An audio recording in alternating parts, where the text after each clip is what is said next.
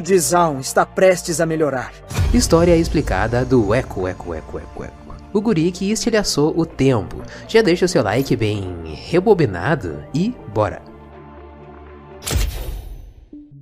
Echo nasceu com uma mente genial. Desde muito cedo, ele já construía pequenas engenhocas antes mesmo de aprender a engatinhar. Os seus pais, Ina e Wief, se impressionavam com a criatividade extraordinária do filho deles. Porém, eles também ficavam muito preocupados com o futuro do Echo. Isso porque Zaun tem os maiores índices de criminalidade e poluição de toda Runeterra. Um lugar como Zaun jamais seria um ambiente ideal para uma criança tão inteligente quanto o Echo, e apreensivos com o futuro do seu filho, Ina e Wiaf trabalhavam nas fábricas de Zaun o dia inteiro, em condições muito precárias, mas que essa era a luta deles, a luta para garantir um futuro de melhores oportunidades para o filho, lá no alto de Piltover, a cidade sobre Zaun. O progresso não pertence somente a uma cidade. Eles tinham o grande sonho de verem o Echo entrar nos clãs de alta casta de inventores, ou então estudar numa das escolas nobres da cidade do progresso. Boas-vindas, Azão! Nós fazemos o futuro.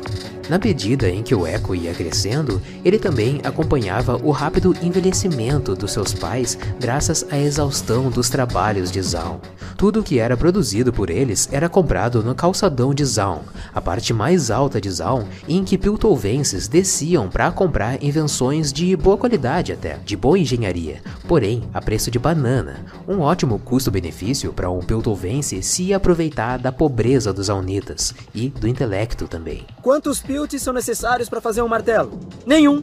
Ele é feito em Zaun. Mas enquanto os pais do Echo se matavam de trabalhar de forma praticamente escrava, o menino tinha uma visão diferente do futuro e os desejos dele não correspondiam às expectativas sonhadas por seus pais. Porque enquanto pela perspectiva dos pais, eles viam Zaun como um lugar maldito, repleto de violência, de opressão e de miséria, o Echo não, ele enxergava Zaun como um centro de inovação tecnológica e cultural, porque da escassez de recursos, os Aunitas conseguiam a sua própria forma de prosperar, transformando a cidade em algo único. Com muita genialidade e sucata, os Aunitas conseguem sobreviver e formar uma cidade tão engenhosa quanto Piltover. Zaun é o futuro! E o Echo não era o único a enxergar tudo isso. Ele sempre fez amizade com órfãos, crianças de rua que brigavam e roubavam para sobreviver, e de certa forma o Echo se identificava com eles. Cada uma dessas crianças tinha um talento único: escalar, esculpir, pintar e até mesmo inventar. Essas crianças se autoproclamavam as crianças perdidas de Zaun, e elas cresceram com as ruas de Zaun sendo a mãe, o pai e o professor delas, passando as suas infâncias apostando corridas a pé através dos mercados da fronteira, desafiando os amigos a escalar os caminhos tortuosos entre o sumidouro, o entresol e o calçadão de Zaun. E diferente das outras gangues em que era comum as pessoas conhecidas como aprimoradas amputarem os seus membros e instalarem equipamentos feitos de restos de Hextech ou mesmo melhorias no organismo através do Quintech, as crianças de Zaun não. Elas preferiam depender somente das suas próprias capacidades físicas e intelectuais para roubar justamente essas gangues inimigas. Era uma espécie de Robin Hood urbano. Eles eram ladrões de ladrões. Você é tudo que deu errado em Eles eram os verdadeiros espíritos livres urbanos. Ninguém controlava eles além das suas próprias vontades. Nenhuma cobrança de família, de escola ou de cartéis. Você mancha a reputação de Zaun. Eles eram o oposto de qualquer cidadão zaunita. Eles não eram escravos. E por isso é que eles enxergavam essa beleza em Zaun.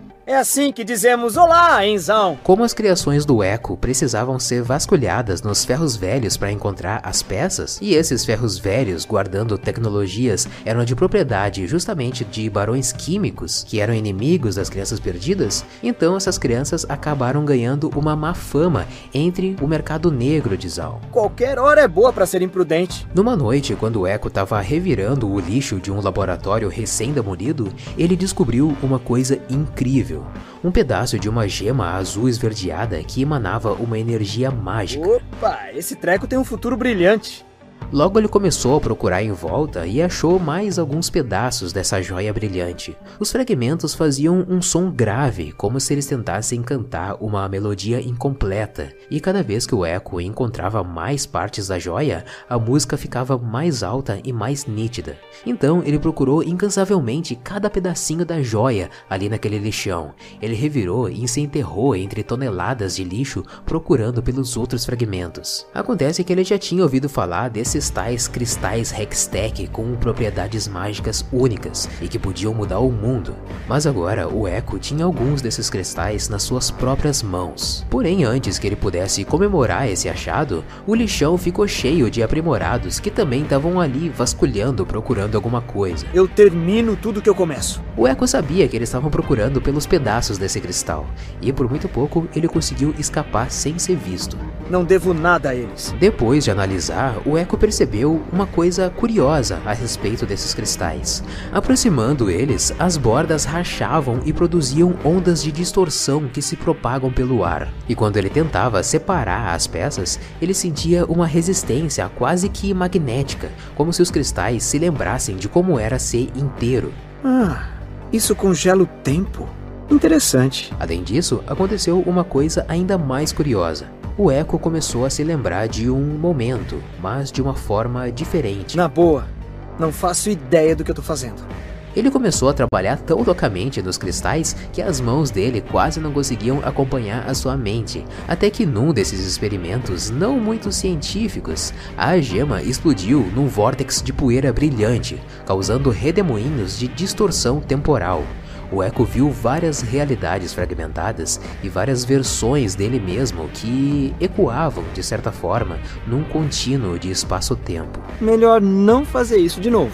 Ele demorou um pouco para perceber o que estava acontecendo ali, mas quando finalmente entendeu, ele começou a manipular as pequenas partículas de tempo. Mas antes mesmo que ele pudesse testar a sua nova descoberta, os seus amigos insistiram que eles escalassem o velho relógio da antiga Zaun para celebrar o dia do nome do Echo. Dia do nome não é explicado na história, mas possivelmente se trata do aniversário do Echo. Ah, se alguém vir o meu paradoxo, pergunta para ele onde é que eu tô. Então, enquanto eles subiam o relógio, eles iam pichando os andares com desenhos obscenos, zoando os piltovenses, sabe? Mas chegando perto do topo, aconteceu um acidente. Um apoio de mão cedeu, fazendo com que o melhor amigo do Echo, a Juna, ele caísse do topo do relógio. Imediatamente, o Echo ativou o seu dispositivo novo, o mundo ao redor dele se estilhaçou e ele foi puxado para trás em meio a um redemoinho de tempo. Ele sentiu os pelos do braço se arrepiarem com a eletricidade da máquina, uma leve tontura na mente e, um instante depois, ou melhor, um instante antes, ele viu o Ajuna de novo no apoio de mão que iria ceder. Mas dessa vez, o Echo agarrou o seu amigo pelo braço. Porém, na rapidez e no calor ali do momento, ele calculou mal e falhou em jogar o amigo no lugar seguro e acabou jogando o seu melhor amigo direto nos mecanismos da torre do relógio. É, rolou exatamente da maneira que eu não queria. Por sorte, se trata do Echo, né? E ele voltou no tempo 18 vezes. Voltou até conseguir salvar corretamente seu amigo. Provavelmente ativando o cronoquebra com convergência paralela, tá ligado? Não desisto até acertar. Ele contou pros amigos que aquela manipulação do tempo só era possível graças ao cristal Hextech que ele tinha encontrado e fez eles jurarem segredo sobre o artefato, que o Echo passou a chamar de Revozi.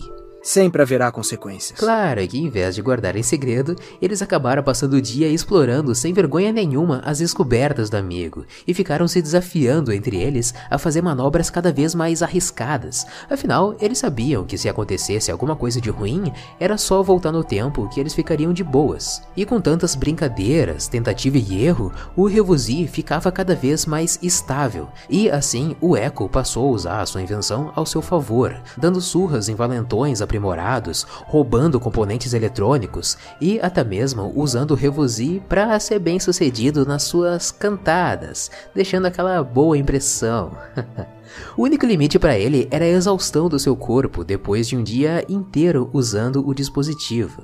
O dispositivo. Hum, preciso repensar umas paradas aí. Volto antes de perceberem que eu fui. As histórias e rumores sobre os truques temporais do Echo se espalharam a ponto de chegarem aos ouvidos de dois gênios rivais, Victor e Jace. O Victor, que já era um tecnomatúrgico respeitado e temido, procurou pelo Echo, por bem ou por mal, cobiçando o cristal tão poderoso e o dispositivo engenhoso do rapaz. Eu nunca vou ser igual a esse cara. Já o Jace, por ser de uma alta casta de inventores piltovenses, queria estudar o Revosi e talvez até admitir o Echo nas escolas nobres de Piltover, bem como os pais do Echo sempre sonharam para ele. Quantos pilts são necessários para fazer um martelo?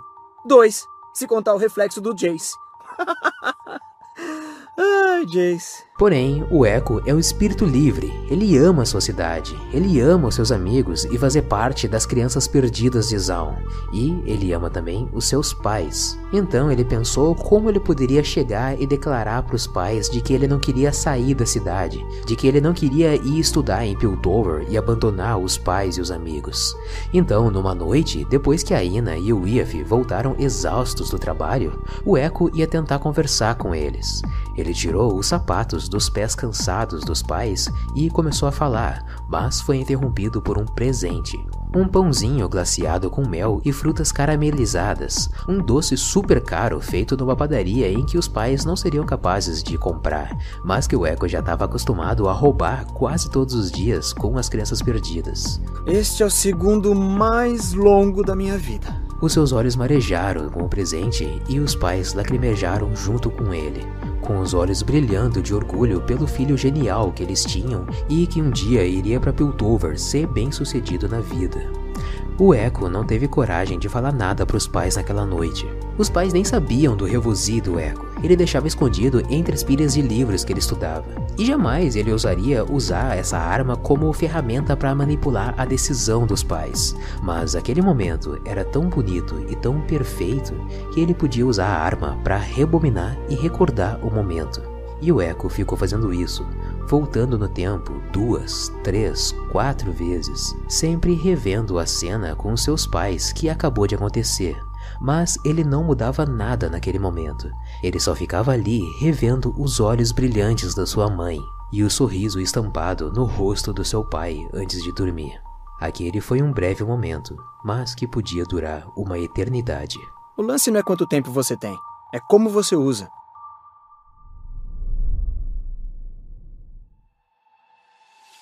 Galera, era isso. Se quiser uma história explicada de algum campeão específico, coloca aqui nos comentários que eu vou priorizar os mais pedidos, ok? Você pode ajudar o canal com Padrim ou sendo sócio do clube de canais do Universo Lúdico, aqui do YouTube mesmo. A sua participação é muito importante. Eu fico por aqui, muito obrigado por ter assistido esse vídeo, meu amigo. Um abraço e até a próxima.